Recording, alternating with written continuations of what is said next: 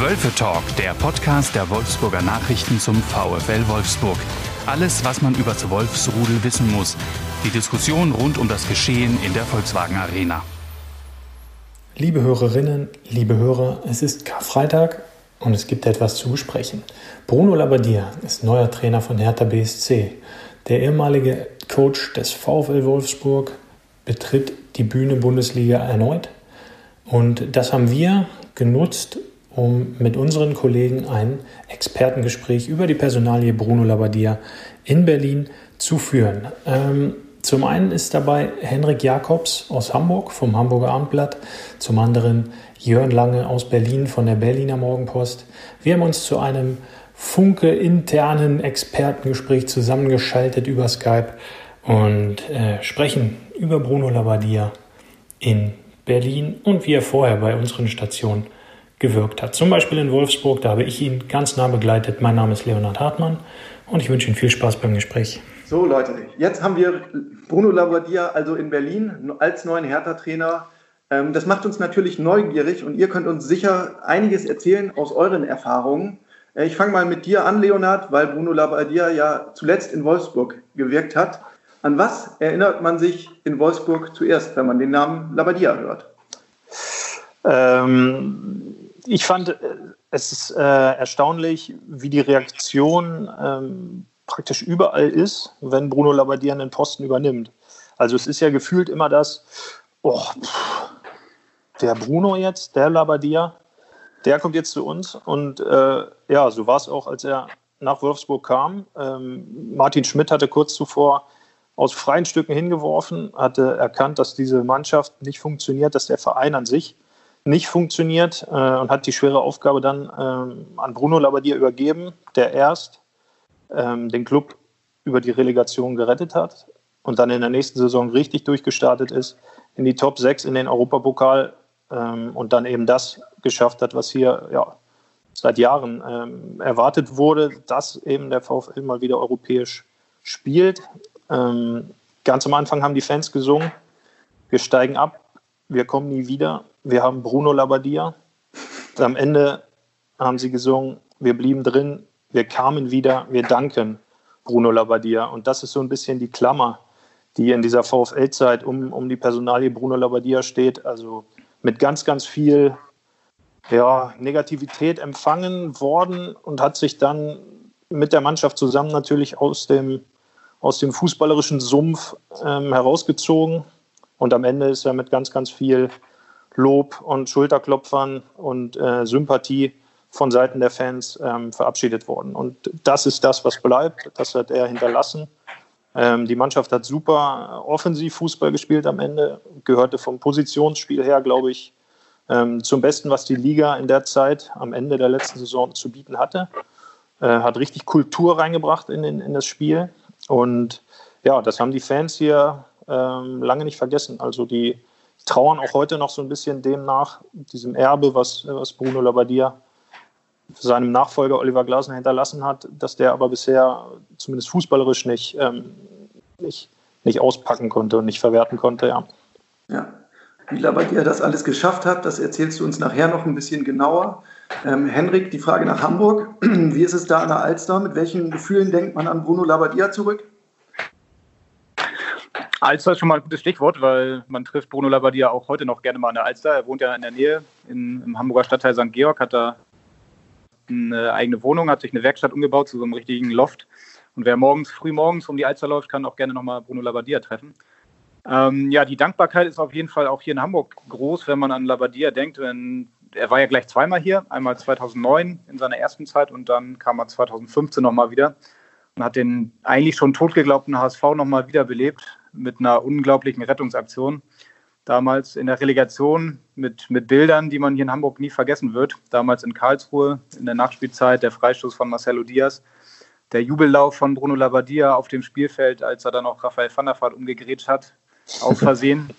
Also das waren wirklich spektakuläre Bilder und eine unvergessliche Nacht und äh, das sind mit Sicherheit die Bilder, mit denen man Bruno Labbadia hier verbindet noch in Hamburg.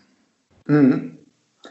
In Berlin bei Hertha sind die Fans jetzt ähm, ja nicht unbedingt verwöhnt, wenn es um das Fußballerische geht. Also selbst in der vergleichsweise erfolgreichen Zeit unter Paul Dardai war das selten ansehnlich, was da geboten wurde. Ähm, jetzt unter äh, Ante Czovic hat es gar nicht geklappt. Unter Jürgen Klinsmann war es furchtbar defensiv und unter Alex Nuri ging im Grunde auch nichts zusammen. Das war äh, Rumpelfußball par excellence. Für welchen Fußball steht Bruno Labbadia? Wie hat er spielen lassen?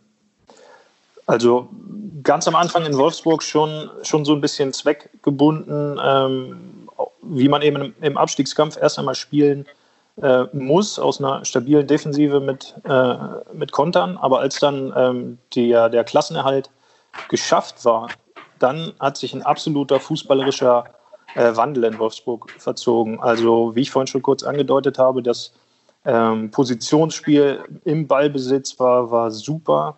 Also viel offensive Struktur im Spiel und Bruno Labbadia steht halt als ehemaliger Topstürmer für Angriffsfußball und er liebt das.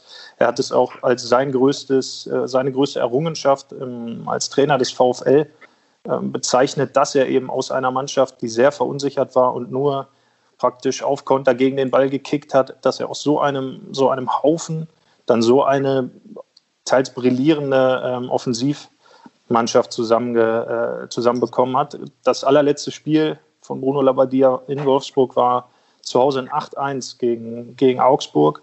Das war praktisch der Höhepunkt all dessen, was dann, also des Schaffens in, in Wolfsburg. Also Abläufe haben funktioniert, das Positionsspiel war super und äh, vorne ja, kann sich eigentlich härter auf, auf jemanden freuen, der viel, viel, viel Wert auf offensiven Fußball legt und der, glaube ich, so wie ich aus der Ferne zumindest den, den Kader aus Berlin betrachte, dafür auch vernünftiges ähm, Spielermaterial hat. Also gerne in 4-3-3, gerne mit ganz, ganz äh, schnellen Außenstürmern, mit vielen Flanken ins Zentrum. Äh, einem Stürmer, der gut abnehmen kann. In Wolfsburg war es Wechhorst, der 17 Tore gemacht hat sogar. Äh, und in Berlin gibt es ja auch den einen oder anderen, der zumindest äh, wissen sollte, wo das Tor steht, oder? So ist es. Da haben wir ein bisschen Geld investiert. Wir meint natürlich Hertha BSC. Äh, Henrik, die Frage nach Hamburg. Ähm, ich kann mich an die Amtszeit von Bruno Labbadia im Detail beim HSV gar nicht mehr so erinnern. War es damals auch schon eine ähnliche Handschrift? Auch da würde ich einmal noch unterscheiden in die beiden äh, Amtszeiten, die er hier hatte. Also 2009, da hat er, da kam er ja zu Saisonbeginn und hat wirklich spektakulären Offensivfußball spielen lassen. Also damals hatte der HSV auch wirklich richtig starke Offensivspieler wie Paulo Guerrero, El Giro Elia damals, äh, dann angetrieben von Si Roberto. Ähm, dann kam Ruth von Nistelrooy irgendwann noch dazu. Also da hat der HSV, glaube ich, die Hinrunde, da waren sie phasenweise mal auf Meisterschaftskurs. Würde ich sagen, das war bis heute so der, der beste Fußball des HSV in der jüngeren Vereinsgeschichte. Und dann 2015, als er wiederkam, da musste er natürlich ein bisschen anders spielen, weil der HSV war Tabellenletzter und es ging wirklich nur noch ums Überleben. Und äh, da hat er dann sehr extremer defensiver Disziplin spielen lassen und ähm, das hat dann gereicht auch zum Klassenerhalt. Also er hat dann mit Sicherheit in der Phase keinen schönen Fußball gespielt, aber das war auch nicht zu erwarten, sondern sie haben am Ende die entscheidenden Punkte geholt. Und dann ging es ja in die neue Saison.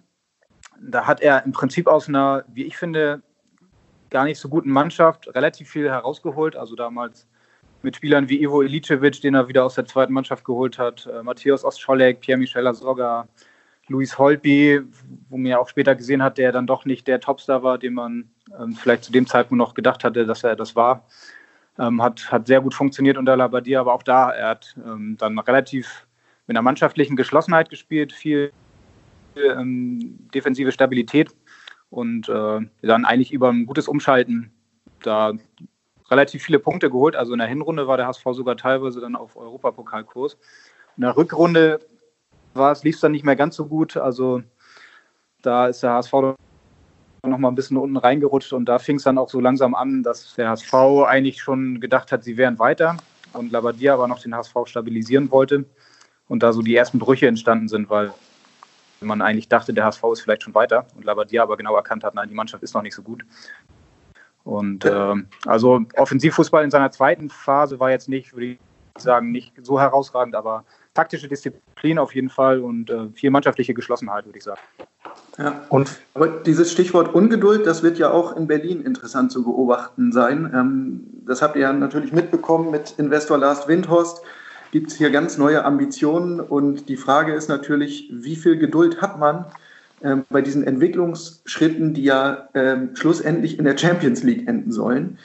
Ähm, da bin ich mal gespannt. Ich glaube, dass Bruno Labbadia die Mannschaft erstmal stabilisiert und festigt. Daran hat niemand Zweifel. Aber wie es denn weitergeht, ähm, da, das werden wir aufmerksam beobachten. Hendrik, du hast eben Das ist auch auf jeden Fall das, ja, vielleicht kann ich da einmal reingrätschen, das, was ich auf jeden Fall auch am spannendsten finde, weil das war hier in Hamburg ähnlich. Ähm, da gab es dann ja Investor Kühne, der den HSV in einer relativ kurzer Zeit zusammen dann mit Dietmar Beiersdorfer und mit Volker Struth als sein Berater im Hintergrund relativ schnell nach Europa wieder führen wollte und äh, Labadia aber gemerkt hat, nein, so schnell geht das nicht, das funktioniert jetzt nicht mit einer Transferperiode und auf Knopfdruck. Und äh, er immer gewarnt hat, äh, wir brauchen Zeit, wir müssen den nächsten Entwicklungsschritt erstmal gehen, bevor wir dann den, den danach folgenden erst tun. Und äh, das wird, glaube ich, ganz spannend sein, weil was ich aus Berlin da ja mitbekommen hat, äh, Lars Windhorst ja eigentlich schon der kommenden Saison mindestens in die Europa League kommen will. Und äh, das hat er in, Wolfsburg zwar geschafft und ich könnte mir vorstellen, mit der Spielerqualität in Berlin könnte das auch funktionieren. Aber diese Geduld, die, die Labadia immer einfordert, wird spannend zu sehen sein, wie das dann auch mit dem Investor funktioniert. Das heißt, wenn ich dich richtig verstehe, ähm, er lässt sich da aber auch nicht unter Druck setzen, sondern bleibt sich treu.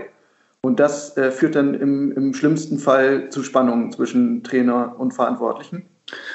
Das kann man so sagen, weil er ist grundsätzlich von seinem Weg sehr überzeugt und ist ja auch ein sehr persönlichkeitsstarker Trainer, der eine klare, klare Meinung hat, eine klare Idee.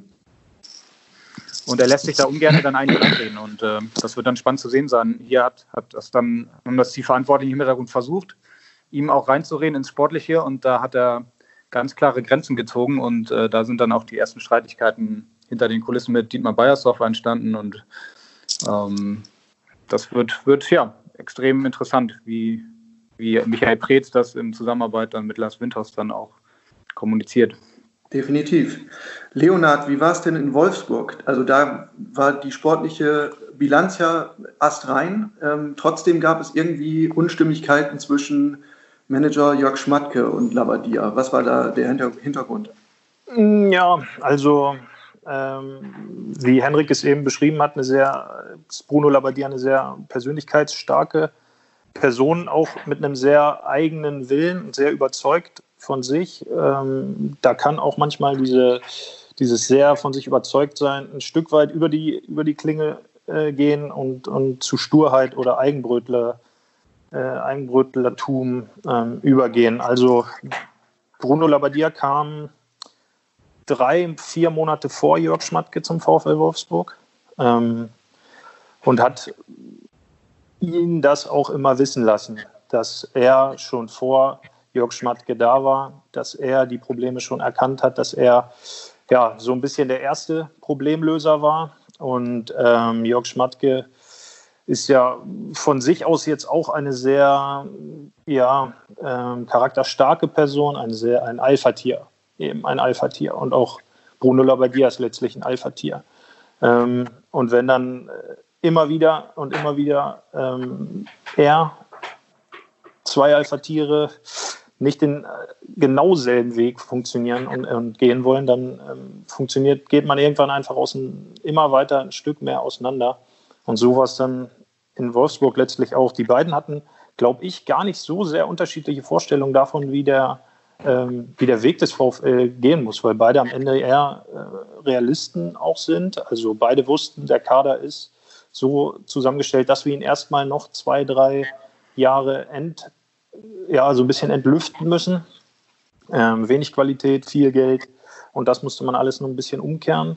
Allerdings äh, war beiden sehr, sehr schnell bewusst, ähm, dass das nicht in dem Weg äh, zusammen funktionieren kann, weil eben die beiden Persönlichkeiten ähm, wie so zwei gleiche Pole sich einfach ein Stück weit immer abgestoßen haben, nie, nie zueinander gefunden haben. Also es war nicht nur die persönliche Ebene, auf der sie sich einfach ja, nicht verstanden haben. Jörg Schmatke meinte irgendwann, die, die Chemie stimmt einfach nicht zwischen uns.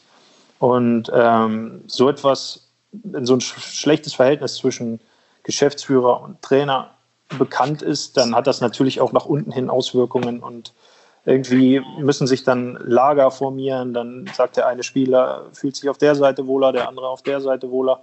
Und ähm, jedenfalls funktioniert es auf, auf lange Zeit nicht so zusammen. Und das, ähm, deswegen ist der Vertrag von Bruno Labbadia am Ende der Saison trotz großem Erfolg auch einfach dann ausgelaufen. Äh, Bruno Labbadia hat zwar den ersten Schritt gemacht, hat in der Öffentlichkeit gesagt, okay, ich, ich verlängere diesen Vertrag nicht.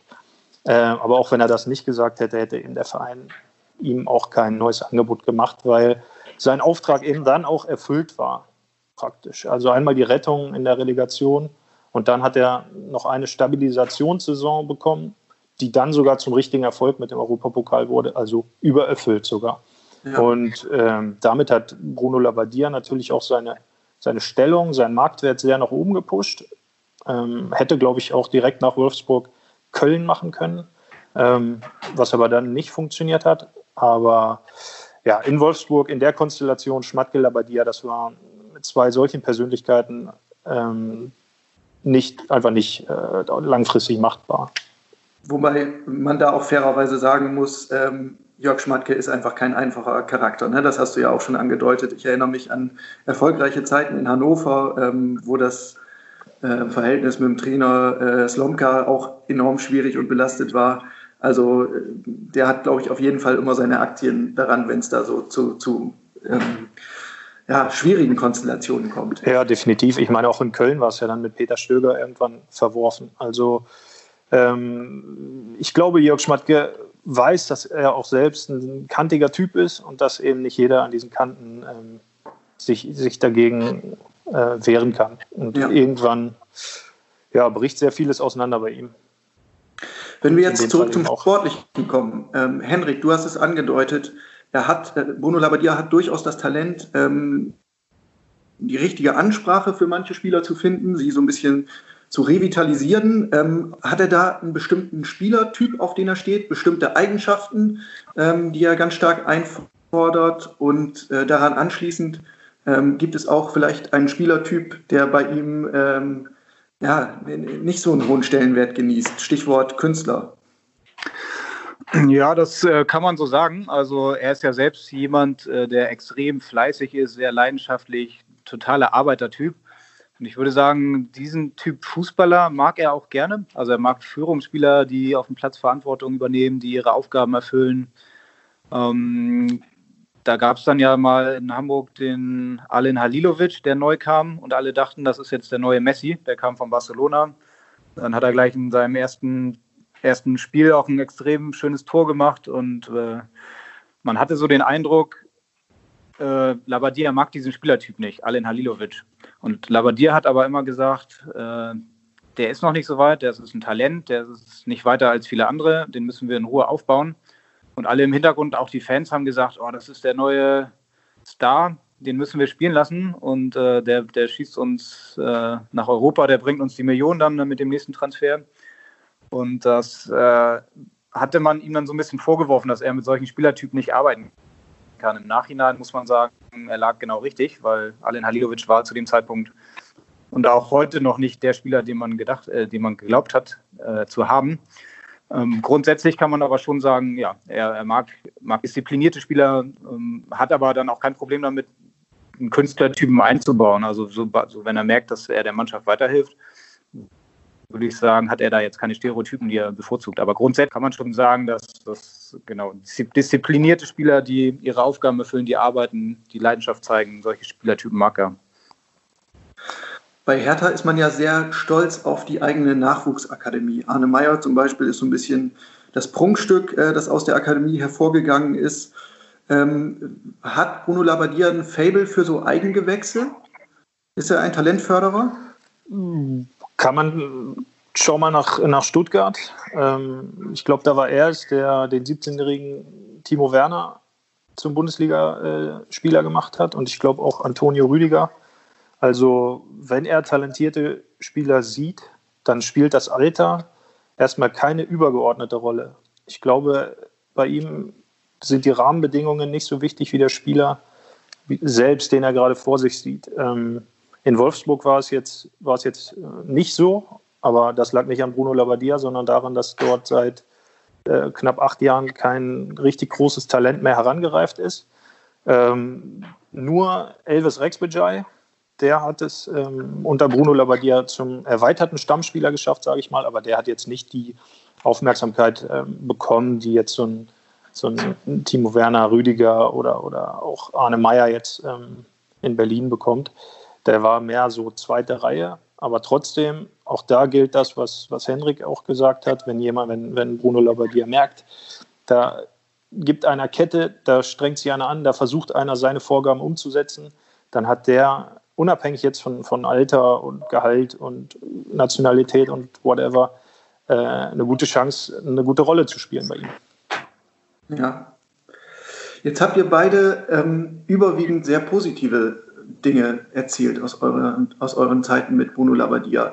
Äh, mal andersrum gefragt, was für Schwächen hat er denn? Henrik, vielleicht fängst du mal an aus Hamburger Perspektive. Ja, also auch da nochmal der Rückblick auf seine erste Amtszeit 2009 fing ja alles wirklich sehr gut an. Und dann hat er sich mit seiner Art relativ schnell überworfen mit äh, einigen Führungsspielern, damals Ruth van Nistelrooy, auch Sir Roberto. Ähm, das hatte dann damit zu tun, dass er extrem viel fordert von seinen Spielern. Manchmal da so eine gewisse Lockerheit fehlte, weil er halt als Typ auch extrem ehrgeizig, fast schon verbissen teilweise daherkommt und äh, gerade im Training dann auch extrem viel fordert. Die, die, Trainingszeiten dauerten damals ziemlich lange. Ich war damals noch nicht dabei, aber das sind, das sind so die Erfahrungen, die mir dann erzählt wurden. Und äh, die Spieler irgendwann dann angefangen haben oder irgendwann genervt waren von seiner Art.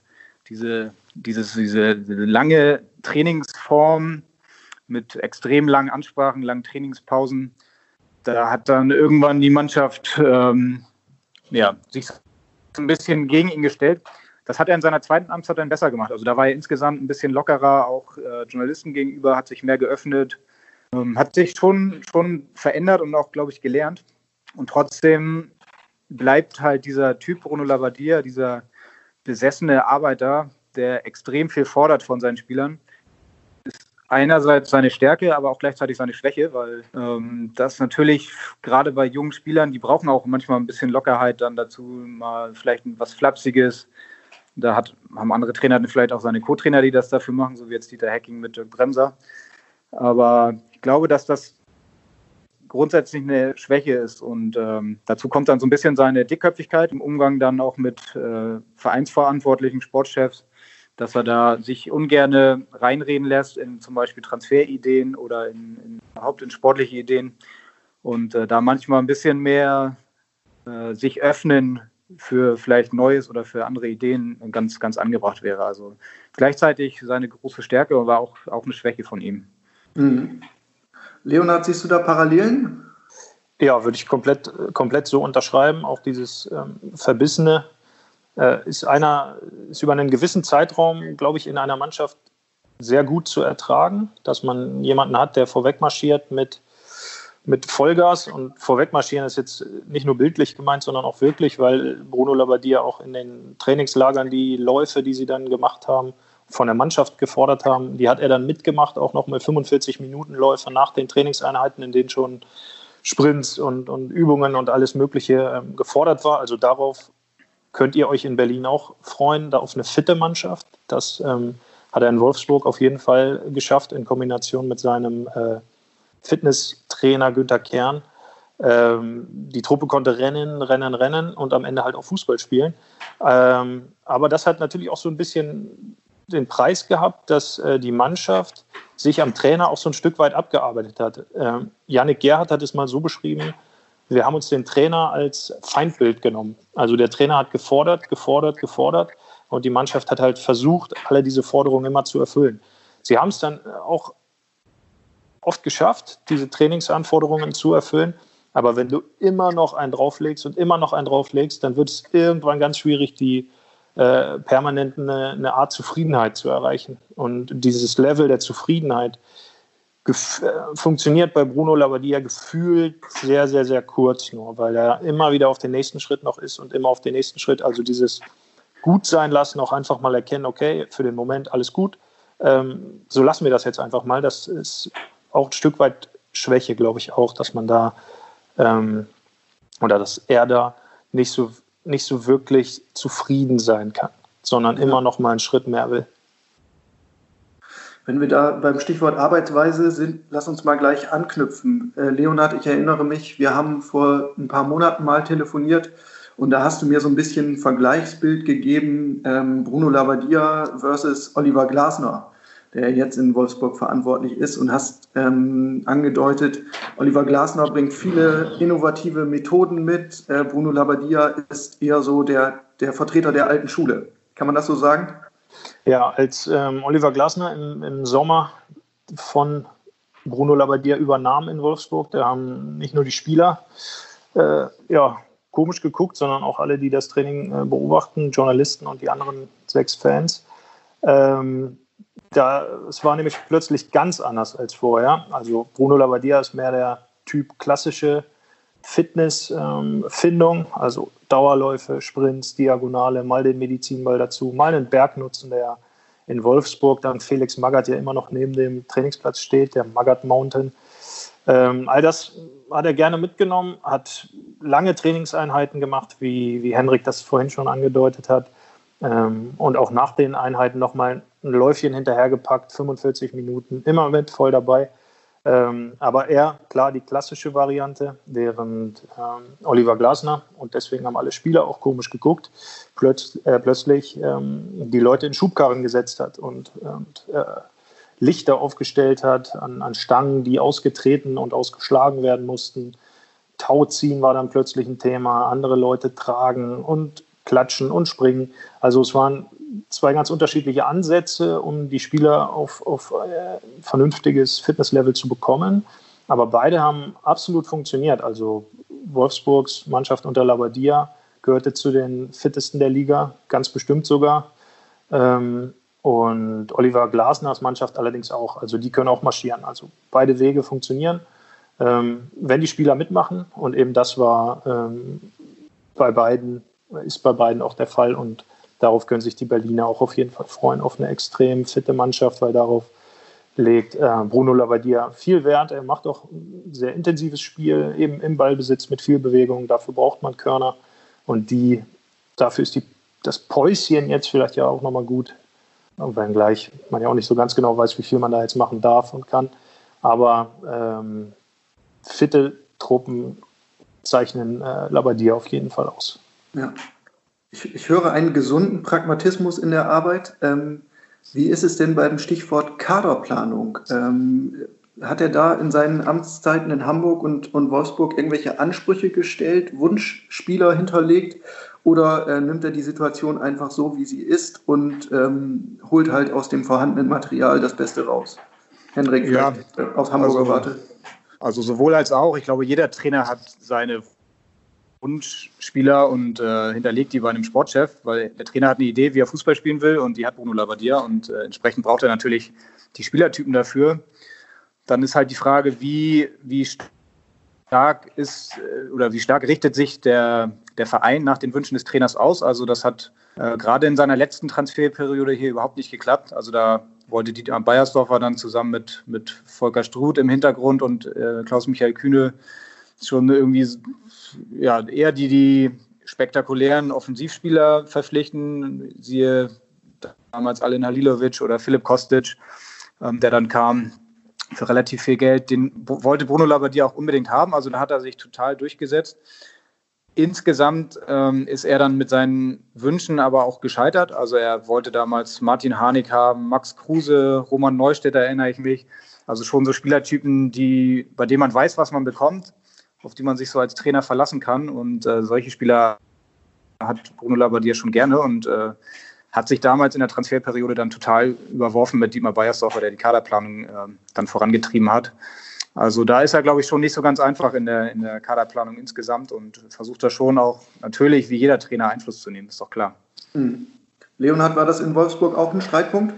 Ganz ähnlich, ja, auf jeden Fall. Also das war auch einer der Streitpunkte, an denen ähm, ganz früh schon die Beziehung Schmatke-Labadia so, so einen Riss, so einen ersten Riss bekam. Also, wie ich vorhin schon angedeutet hatte, ähm, Labadia war vor Schmatke schon da und hatte eben auch, weil es ein absolutes Vakuum in der, in der Wolfsburger Führung, also keinen richtigen Manager, keinen Geschäftsführer Sport gab.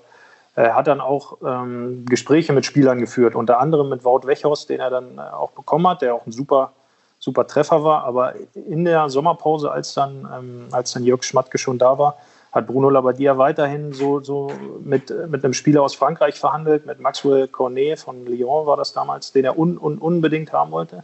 Flügelspieler, schnell, gut im 1 gegen 1, schnell nach vorne, äh, Abschlussspieler. Ähm, das aber, glaube ich, nicht so ganz mit den Vorstellungen von Jörg Schmatke einherging, der eben auch gekommen ist, um den Wolfsburger Kader finanziell ein bisschen zu entschlanken. Und dieses Projekt Cornet wäre zu teuer geworden in, in all dem. Aber das war Labadia, hätte den Preis gerne gezahlt, weil er die Qualität in dem Spieler gesehen hat und in dem Spielertypen, der den, ähm, die Mannschaft nicht hatte, die, die, ihm gefehlt hat. Aber Schmatke hat da, ähm, hat da sein Go letztlich nicht gegeben. Und äh, daran ist so, so, ein bisschen auch schon die, die professionelle Ebene zwischen den beiden zumindest ein kleineres ähm, erhalten, weil eben äh, nach Schmatkes Vor äh, Eindruck, äh, so wie ich das höre, Labadie hat sich zu viele Kompetenzen in der Transfer-Ausarbeitung ähm, dann auch genommen hat. Hm. Wenn ihr jetzt mal äh, ein, zwei Schritte zurücktretet und, und ähm, die ganze Amts, Amtszeit von äh, Bruno Labbadia in Hamburg oder Wolfsburg Revue passieren lasst, ähm, welche Qualität habt ihr vielleicht erst im Nachhinein so richtig zu schätzen gewusst und welche Schlagzeile, die ihr geschrieben habt, müsst ihr im Nachhinein vielleicht revidieren? Hendrik, fängst du an aus, aus Hamburg? Oh, extrem gute Frage. Also ich kann mich gar nicht erinnern, dass wir mal eine Schlagzeile so extrem über Bruno Labbadia getitelt haben, ähm, dass wir uns da vielleicht zu weit aus dem Fenster gelehnt haben. Ich glaube, insgesamt hat natürlich Bruno Labbadia seinen Ruf in der Branche und äh, der eilt ihm natürlich so ein bisschen voraus. Deswegen wird er bei seinen bei seinen Trainerstationen auch am Anfang immer erst noch mal ein bisschen kritisch beäugt, dass er halt eher der Typ Retter ist, dass er einen Verein oder eine Mannschaft nicht weiterentwickeln kann, dass er nicht gerne mit jungen Spielern ähm, arbeitet. Das sind aber all diese, diese Vorurteile, die er irgendwie hat, die er so ein bisschen mit sich trägt, die man im Nachhinein eigentlich total revidieren muss. Also er hat jetzt zwar in Hamburg auch nicht mit vielen jungen Spielern gearbeitet und er ist auch nicht der Spieler, der jetzt einfach mal so Nachwuchstalent reinschmeißt. Aber das hat Leo ja auch gesagt, wenn die Qualität da ist, wenn ein junger Spieler schon so weit ist in seinen Augen, dann schmeißt er den auch rein, wie Gideon Jung zum Beispiel damals, den eigentlich aus der Regionalliga dann mit, äh, mit hochgeholt hat zu den Profis und dann auch von Anfang an eingesetzt hat. Und all das sind so, so glaube ich, ähm, Vorurteile, die man auch als Journalist so ein bisschen im Hinterkopf hat, zum Beispiel beim Thema Entwicklung. Ähm, ich glaube, ich erinnere mich, als dann Bruno Lavadia das zweite Mal entlassen wurde und Markus Gisdol kam, dass wir sowas gemacht haben, die Schlagzeile der Anti-Bruno, Anti jetzt fällt mir die auch wieder ein, dass, dass äh, Gisdol eigentlich so der Typ Entwickler ist, weil er sich auch selbst so verkauft und das auch ganz gut macht. Und so diese Entwickler der Labadia nie so wirklich war. Und im Nachhinein muss man sagen, hat er eigentlich aus dieser Mannschaft damals beim HSV der hat die auf einen richtig guten Weg entwickelt und ähm, ist dann vielleicht äh, nicht der Typ Nagelsmann, der jetzt noch aus mit ganz vielen verschiedenen Methoden versucht, aus den Spielern das Maximale noch herausholen kann und vielleicht auch mit verschiedenen Systemen arbeitet, sondern äh, eher so, so kleine Entwicklungsschritte geht, eine Mannschaft stabilisieren kann. Und ähm, das hat er damals mit, mit der Hamburger Mannschaft total gut gemacht. Und da muss man ihm im Nachhinein, glaube ich, ein bisschen ähm, recht geben, dass er da eigentlich ähm, die richtige, den richtigen Weg gewählt hatte. Und äh, auch wir Journalisten ihn da vielleicht ein bisschen, ja, ein bisschen falsch eingeschätzt haben damals. Mhm. Leo, aus, aus Wolfsburger Sicht, äh, welche Schlagzeile würdest du gern aus deinem persönlichen Archiv äh, tilgen im Nachhinein? Oder warst du, warst du, äh, hast du immer richtig gelegen? Natürlich nicht. Äh, aber ja, das, was Henrik eben auch angedeutet hat, ähm, dieses Feuerwehrmann-Image, das würde ich ihm auch gerne absprechen. Also, was heißt absprechen? Es ist eine Facette, die er auch beherrscht, aber er beherrscht eben auch anderes, andere Dinge im Trainerjob. Er ist nicht nur dieser klassische Retter, der Scheuklappen aufsetzt und die, die Mannschaft in ein paar Wochen zu Punkten mauert und irgendwie in die Relegation rettet, sondern er kann auch mehr. Er ist hat einen guten Offensivstil. Er ähm, will, gewinnt lieber 4 zu 3 als 1 zu 0. Ähm, hat uns als Journalisten sehr, sehr mitgenommen. Ich fand ihn sehr herzlich, sehr offen in der, in der Zusammenarbeit. Klasse. War auch sehr nahbar für die, ähm, für die Fans, die da sind. Und hat, hat sich einfach sehr herzlich präsentiert. Also von daher wäre das, ähm, was ich über ihn gelernt habe, ähm, dass er eben nicht nur dieser Feuerwehrmann ist. Und auch das haben, glaube ich, die Wolfsburger Fans und auch alle bemerkt, als sie dann eben die, die, diese, ihre beiden Songs einmal dann umgeschrieben haben. Ähm, und ich war das Jürgen Klopp, der mal gesagt hat, es kommt nicht darauf an, was die Leute über dich denken, wenn du kommst, sondern es kommt darauf an, was die Leute über dich denken, wenn du gehst. Ich glaube, er war es. Mhm. Und ähm, das zählt eben bei Bruno Labbadia, glaube ich, auch, dass er viele Leute am Ende mit so einem zufriedenen, äh, nickenden, zustimmenden Kopfwackeln zurücklässt. Also da denkt man, Chapeau, da steckt doch mehr drin, als man eigentlich so denkt. Ja. Abschließend, äh, Jungs, brauche ich natürlich nochmal kollegialen Rat. Äh, was äh, gibt es denn für Reizthemen im Labadia-Kosmos? Welche Frage sollte ich ihm besser nicht stellen? Ja, Leo, willst du anfangen? Ich muss noch mal ein bisschen überlegen. äh, also wir, er bekam irgendwann Probleme, als wir dauernd, ähm, was ja ein journalistischer Klassiker ist, ähm, vor den Partien gegen seine Ex-Vereine, äh, ob er da noch mal ein bisschen Revue passieren lassen kann, wie seine Zeit damals vor Ort jeweils war. Ich ja, glaube, er inzwischen eigentlich bei jedem Verein gearbeitet hat, gefühlt. Äh, genau. Ja, okay, ich, ich sehe den Punkt. Also ich glaube, er hatte, wir hatten nacheinander, hatte Wolfsburg da gegen Leverkusen, Stuttgart und, ach, weiß ich nicht mehr, ich glaube noch Hamburg dazu gespielt oder so. Und dann war halt äh, bei jeder Spieltagspressekonferenz dieselbe Frage und irgendwann kam auch er selbst ins Schmunzeln und auch darüber hinweg und meinte dann irgendwann, Leute, äh, vielleicht ist doch interessanter, was jetzt gerade passiert. Ich glaube, er hat nicht mehr, äh, er hat nicht mehr permanent so viel Bock über seine ganzen vergangenen Stationen zu reden, ähm, wenngleich er schon gerne redet. Also stellt euch auch auf lange Pressekonferenzen ein, die auch inhaltsvoll sind. Also Bruno Labbadia erzählt, erzählt viel, erzählt gerne. Aber ich glaube, dass das Thema mit seinen ganzen Ex-Vereinen so langsam abgeklappert ist. Ähm, und ich glaube, habe ich gelesen, dass er der Erste ist, der jetzt beim zehnten Verein in der Bundesliga ja, ist. Genau, der gerade nochmal abge äh, nachgeguckt, es sind nur acht Vereine. Also acht, acht Vereine als Spieler, acht Vereine als Trainer. Na, dann geht es ja noch, wa? Ja, genau. Ja, ich kann, ich, ich kann dazu auch nur sagen, also es gibt eigentlich keine Frage, die er nicht beantworten kann. Also in Hamburg wird man als Trainer ja auch mit allen möglichen Fragen ähm, konfrontiert. Und er hat eigentlich immer versucht, jede Frage irgendwie zu beantworten und hat eigentlich auch das Talent, das rhetorisch ähm, dann irgendwie so zu lenken, dass am Ende auch jeder Journalist zufrieden ist. Irgendwann, das ist wahrscheinlich bei jedem Trainer so, wiederholen sich dann auch gewisse Sätze und Sprüche. Ähm, also der Weg, der schwere Weg, der jetzt vorher der BSC liegt, den wird man mit Sicherheit bei euch auch mal ein paar Mal hören jetzt. Ansonsten würde ich jedem nur empfehlen, mal den Podcast, auch wenn es ein anderer Verlag ist, äh, mit, mit Kai Tramann zu hören.